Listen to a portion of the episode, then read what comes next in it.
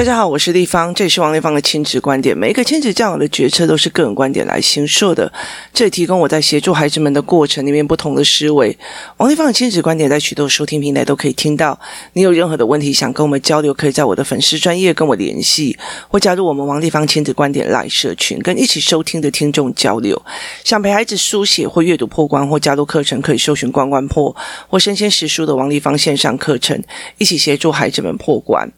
最近我一直在呃思维一件事情哦，其实很多的东西让我觉得最这阵子，其实我觉得嗯，在陪孩子们的过程里面，我有很多的惊吓，跟有很多的思维模式哦，那其实有点混乱这样。那呃，我后来呃，我觉得我常常很有趣的一件事情就是。呃，我的脸书常常会跳出来某一些事情，就是它常常会跳出来，呃，某一些议题这样子，或某一些思维这样，然后就会莫名其妙就觉得，诶，刚好刚那是我需要的哦。然后呃，有一段时间，其实最阵这阵子影响我最呃深远的一个呃。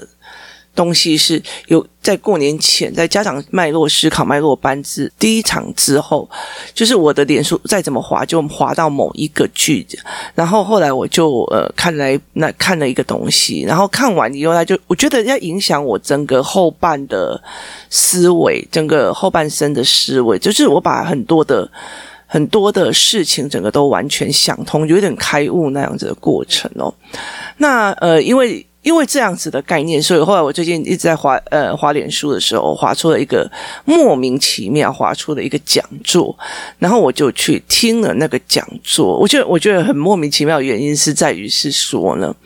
呃。他莫名其妙滑出来，然后我就看一看，蛮有趣的。就那个议题非常有趣哦，它是议题里面是泰剧里面的七大帝，就是泰国剧里面的七位大帝哦。然后他在谈所谓的呃影视里面对呃历史，就是泰国影视剧里面对历史的陈述哦。因为泰国人非常的呃尊重他们的。呃，皇就是皇帝这样子哦，那呃，就是他们的帝帝王这样，国王。那嗯、很重要的一件事情是在于他在讲整个泰国的呃过程里面，就他在讲呃，他在写说为什么泰国人会这么尊重他们的国王，然后为什么泰国是一个在那个地方可以存在的一个很独立的一个系统这样子哦。那其实就卡在我，你知道我。在读政治里面的过程里面哦，我非常想要喜欢看的是所谓的大众传播在媒体里面形塑的呃政治思维跟甚至传递哦，所以其实那时候我就觉得，诶，这个议题蛮有趣的哦，而且它其实可以就是，我就觉得说，诶，泰国应该跟中国的历史差不了多少哦，然后所以我就传给了另外一个朋友，然后。呃，看一看以后，对对方看一看，然后就搜查这个。呃，我们很习惯搜查讲者的资料，讲者说哦，他的学经历是那种思维模式的哦，所以呃，我们就会觉得说，啊，好，他就跟我讲说，诶，我我已经报名了，我就想说，我只是传给你看，然后你已经报名了，然后我就说好，那我就去报名哦，那我就报名了，然后呃，另外一个朋友也报名了，这样子哦，就去到那边。就人很少哦，就是真的就是位置只有十一个还没有坐满。可是这整个过程非常非常的有趣哦，它完全颠覆了我们所谓的我们以前在读历史的时候都是中华史观哦，就是因为怎么样所以打仗，因为怎么样，然后打仗都是那种三国式的打仗，就像三国战国时代那种思维模式哦。那后来再看泰国的整个思维模式，包括他们的宗教，他们干嘛，就是完完全全把你的思考线重拉一次。哦，我觉得这个对我来讲是非常非常的过瘾的。为什么？因为它跳脱了我的思维惯性，它跳脱了我所有的思维惯性去看历史，然后去看泰国，然后去看这个民主的一个特殊的特殊性哦。那其实包括他们为什么会打仗，为什么会做什么？那因为缅甸是算比较。他们其实有比较有冬天的，那对泰国人来讲，我的鱼米之乡又没地震又没台风，然后呃嗯、又非常容易有米啊，就是反正又有米又有又有鱼啊，哈，所以对他们来讲，其实就是很丰饶，他没有必要去征伐别人，然后讨生活。那为什么他们会有那么多的战争？然后包括他们有些呃帝王，他们为了呃。抵抗缅甸哦，所以其实他们想尽办法跟欧美，他们在对欧洲跟呃西洋的文化里面，他跟很多呃。就是中国不一样，我们就疯起来嘛，我们自己可以好吃好火。我为什么要靠欧美？所以他其实他的状况就是，他甚至把小孩子全部都丢到国外，欧美、法国啊、英国各个国家的贵族里面的去读书哦。所以他其实在对国外的思维模式哦，他们的政治运用，其实非常非常颠覆我的思维模式哦。那。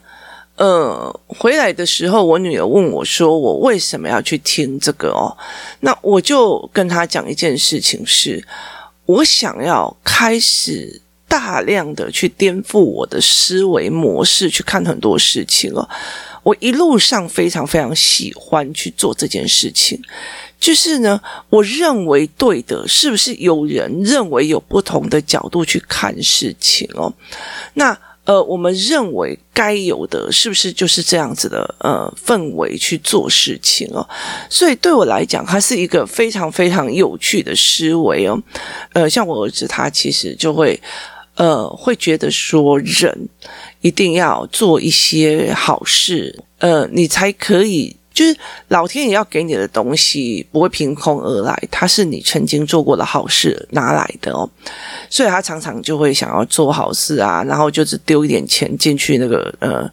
就是捐献箱啊或干嘛的没有。他会常常做这一件事情哦。那非常有趣的一件事情在于是说，他常干这件事。然后呃，后来其实那个老师我们在谈宗教的概念哦，他就想说，日本人讲恩德，所以例如说他们的一个地震，然后我们捐给他们钱，他们就一直想要报恩给台湾，就一直在想着要报恩给台湾。那泰国人讲的是功德，功德的意思就是说，你今生所拥有的是你上辈子的做很。很多很多功德才拥有的，所以他们呃，身为人就有呃做功德的选择跟机会，不管是影响力还是什么这样，所以他们会一直想要去做功德。所以在他们的认知里面，除了杀人放火这件事情之外，只要你赚的钱，不管是说做性产业或任何产业，那只要你赚的钱是为了做功德这件事情，都 OK 哦。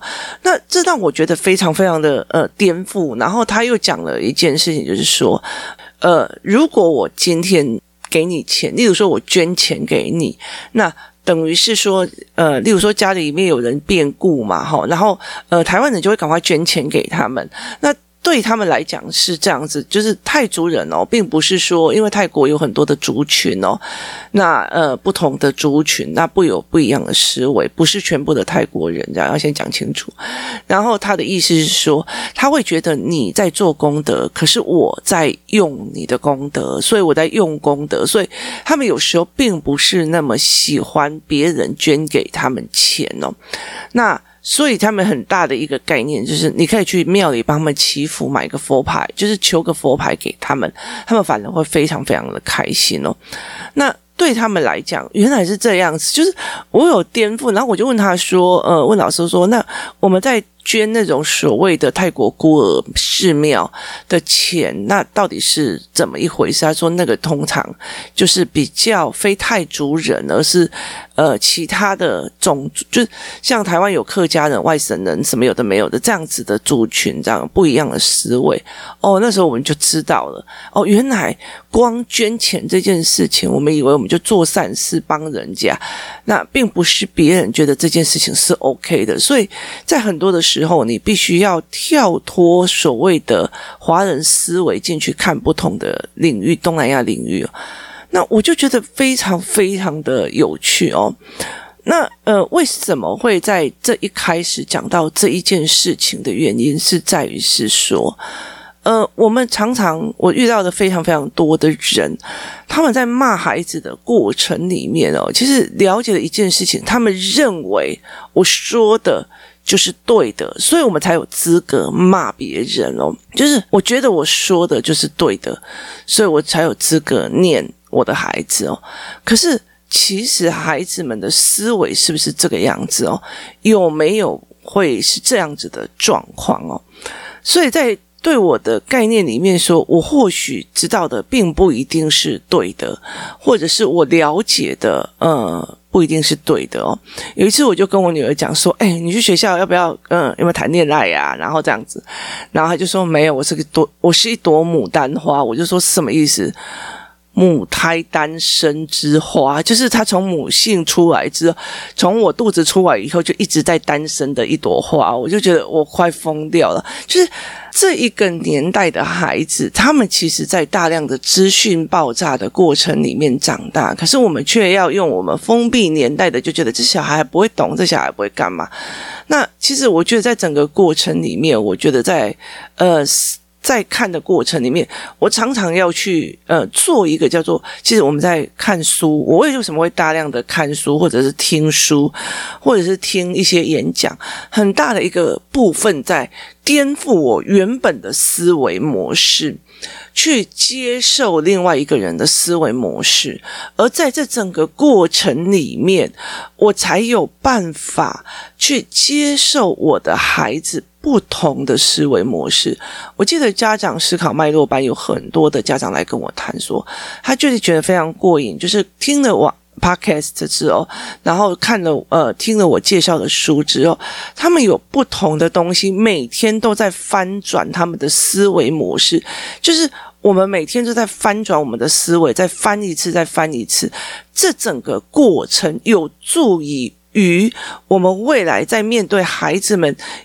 呃，新步调、跟新知识、跟新科技的过程里面，我们非常容易、很包容的去接受不同的思维，而且去跳脱自己原本以为就是要这样的思维模式。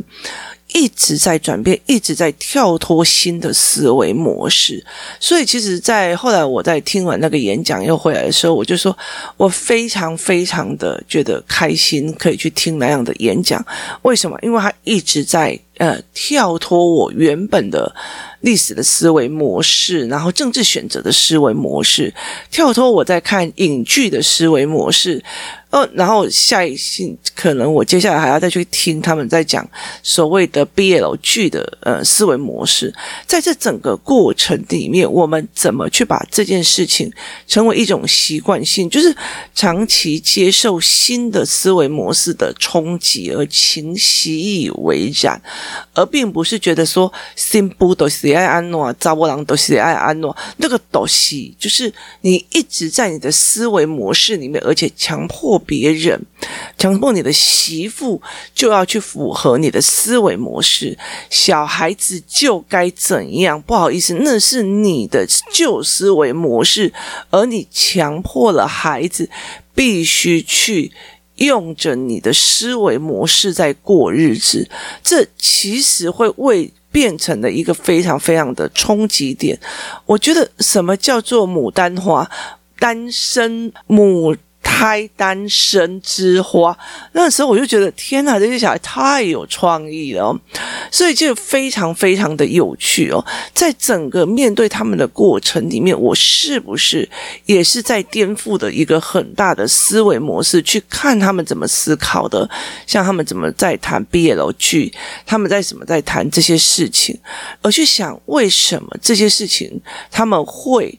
这么的疯狂，然后这么的呃在意哦，所以对我来讲，我觉得那是一件非常非常有趣的一件事情哦。怎么去看一些新思维，而前面是我必须包容所有的新思维。如果我只在乎一个我点哈，那其实我就没有办法去开阔孩子的四面。所以包括例如说，呃，我没有那时候其实像。我女儿出生的时候，她就是，我们就一直跑日本。可是后来，其实我会觉得，到我儿子的时候，我就会开始让他们到东南亚到处去跑哦。然后，所以柬埔寨呀，那现在才知道柬埔寨跟泰国，他们其实有很大的一个很多的关系，包括建筑什么。可当时去的时候，我们几乎都没有在看这个哦。所以其实我觉得，在很多的思维里面，我们是不是局限在我们台湾里面的所有的小小的思维，而觉得我们就是对的这一件事情，是一件非常非常危险的一件事情。所以我非常喜欢这样看了一本书，颠覆了我的思维；看了一部剧。调整了我所有的觉悟跟思维模式，然后听了某一场演讲，把我的整个思维全部都改变过一次，然后或者是去上了某一个课，然后让我觉得，诶，我在看呃财报，在看股票的事情，整个思维是重新调整的。那其实很多人在问我说，你最怕的是没钱还是怎样？我说我最怕的是没有办法学新东西哦。我觉得人生在世，我最怕的就是没有办法学新东西。第二件事情是没有办法做三世布施，这是我身为一个人哦，呃，最好的一个东西，就是如果我身为一个人，跟呃，我身为一只动物。好，就是例如说，我变成一只狗狗，这我这狗狗搞不好比我还要好命，住的房子比我好豪宅，吃的东西是顶级的牛排。可是我我我追加最大的愉悦是在于，我可以一直反复的学着新东西，去呃呃去领受的呃所有的艰难苦痛跟幸福，然后温暖。这个东西是我觉得非常非常幸福的一件事情，很苦，可是熬过；很苦，可是熬过。经历的背叛，经历了很多的事情，然后熬过去面对这些东西，就会变成我学到的东西。然后包括我可以一直学东西。然后这个年代太幸福了。今天如果不是网络，我不会去看到那场演讲。我今天不是网络，我并不会去。看到那一部剧，然后今天不是网络，我们不会去跳脱台湾的思维。别国的思维模式哦，那个是非常非常有趣的一件事情哦，它越来越多元，然后越来越有趣。所以其实在这整个过程里面，我们在呃哦，原来是他们会这样做抉择，为他们会这样子思维，那个东西对我来讲是非常有趣的一件事情哦。所以在很多的过程里面，我常常在思考很多的事情的过程，我非常非常享受我生而为人可以。一直学习，跟一直呃能有能力影响他人跟影响世界的这件事情哦。这就是我觉得身为为人最幸福的事情哦，可以影响他人，可以救到一个人的生命，可以去影响别人的生命的轨向，可以影响自己的生命轨向，包括就影响到我自己。我在决定我在这件事情会要不要发飙，要不要揍小孩的时候，就我就已经在影响我的孩子的人生走向了。这是一个非常非常重要的一个点，他走向的是风闭的还是害怕的？他走向的是一个敢勇于发言的还是不敢勇于发言的人生？其实我觉得在这整个过程里面，他就已经非常非常的幸福了。我也非常非常觉得幸福。所以在这整个呃过程里，我常常会觉得说，我一直非常愉悦的东西就是。一直在学东西，一直在颠覆我自己原本前一天的想法，或者是后一天的想法，然后一直在思维很多的事情哦。那。孩子的人生会一直往前哦，你要想想看，我们如果在二十几岁的时候，我们就呃完成了我们的大学学业了之后，那你还有在学新的东西吗？那个新的东西是知识还是呃世俗的一个短观念？那你如果还有在学新的东西，每天都在翻转自己的思维，翻转这样，其实你是跟孩子一直往前冲的，因为你在学的这个，你在你已经过了大学了，可是他们现在正在重新开始学，而且他们学的东西跟我们以前太不一样了。以前没有云端的概念，以前没有接触这么多人的概念，以前没有什么线上课程了。可是我们现在就是一天到晚都在上这些事情，在读这些事情，你有持续在翻转的往前走？那。它非常非常有助于，是我认为对的，就是对的。反正我告诉你，你数学就是给我这样子写了，我以前也是这样子写。那你现在数学有很好吗？你理解的意思吗？我们越看得越少，我们看得越少，我们就会真的认为我们的那个论点就是天。例如说，呃，像数学的计算方式，我研究了各国的数学的计算方式跟模式。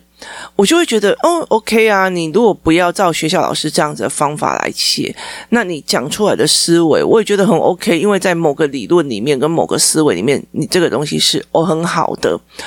他只是不符合你们老师的规定而已。那我看得懂，所以我就不需要跟他对峙。可是我不懂，老师叫你用词就用词，你叫你对齐就用对齐，我就会用我觉得我认为对的方式一直去压迫这个孩子。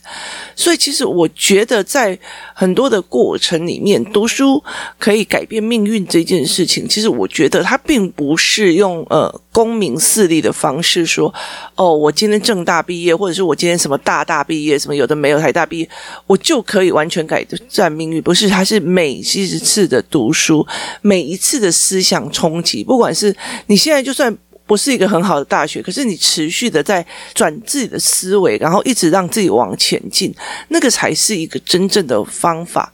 而这个东西可以帮助我们去哦，原来有这样子的思维，原来有这样子的开心，原来有这样子的做法。那家长在去听这些事情的时候，我会这样讲：哦，原来小孩会这样子想，原来会这样子弄，所以我就会在转思维的过程里面，包括呃看一部戏、看一部一本书，在转思维的过程里面。我也会去好奇我自己孩子的思维是什么，我身边孩子的思维是什么。当你好奇，然后你把他的思维当成一回事的时候，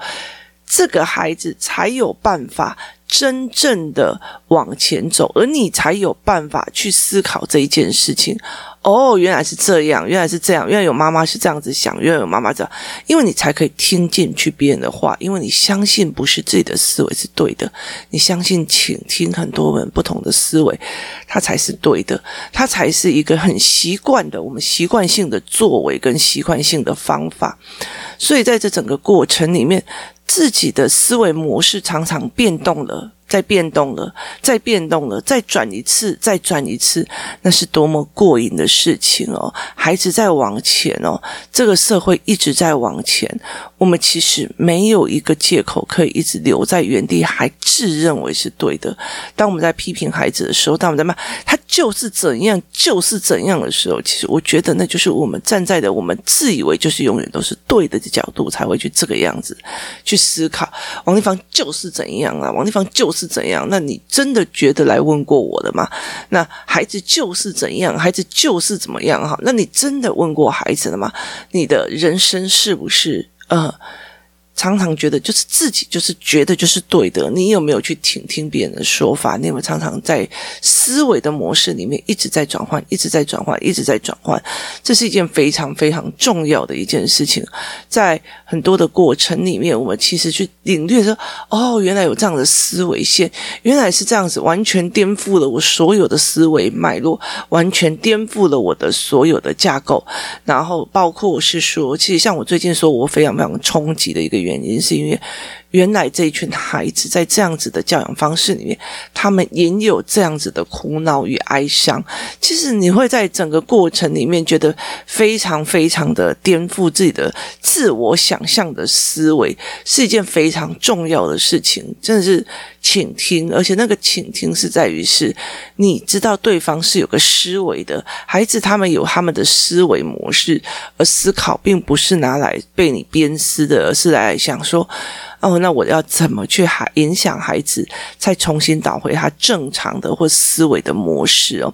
所以其实我觉得每次，呃，后来我觉得在做 podcast 的一个很大的重点是在于是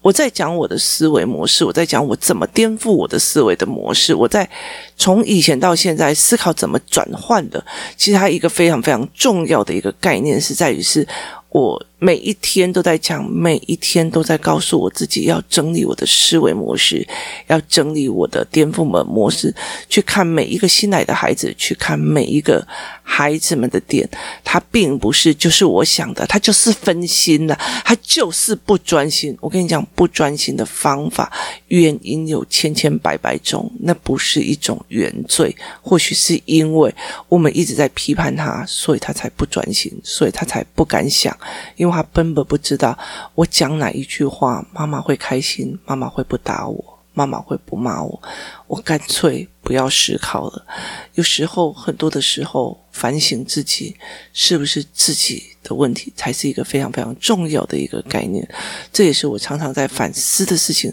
是不是我走错路了？像我最近一直在想，我一定是走错路了。我才发现的太晚，要不然的话，女儿这样子的读书方式是不对的。这才是我一个非常非常重要的一个思维的模式。我觉得说，呃，在这样子太晚发现她的眼睛状况，太晚发现她的阅读出了状况，所以其实我觉得在这整个过程里面，才是我觉得最难过的一件事情。我们太晚发现，其实问题在自己，而不是在别人。我们只要转。自己的思维方式，或许我们就可以帮到孩子，也可以帮到自己。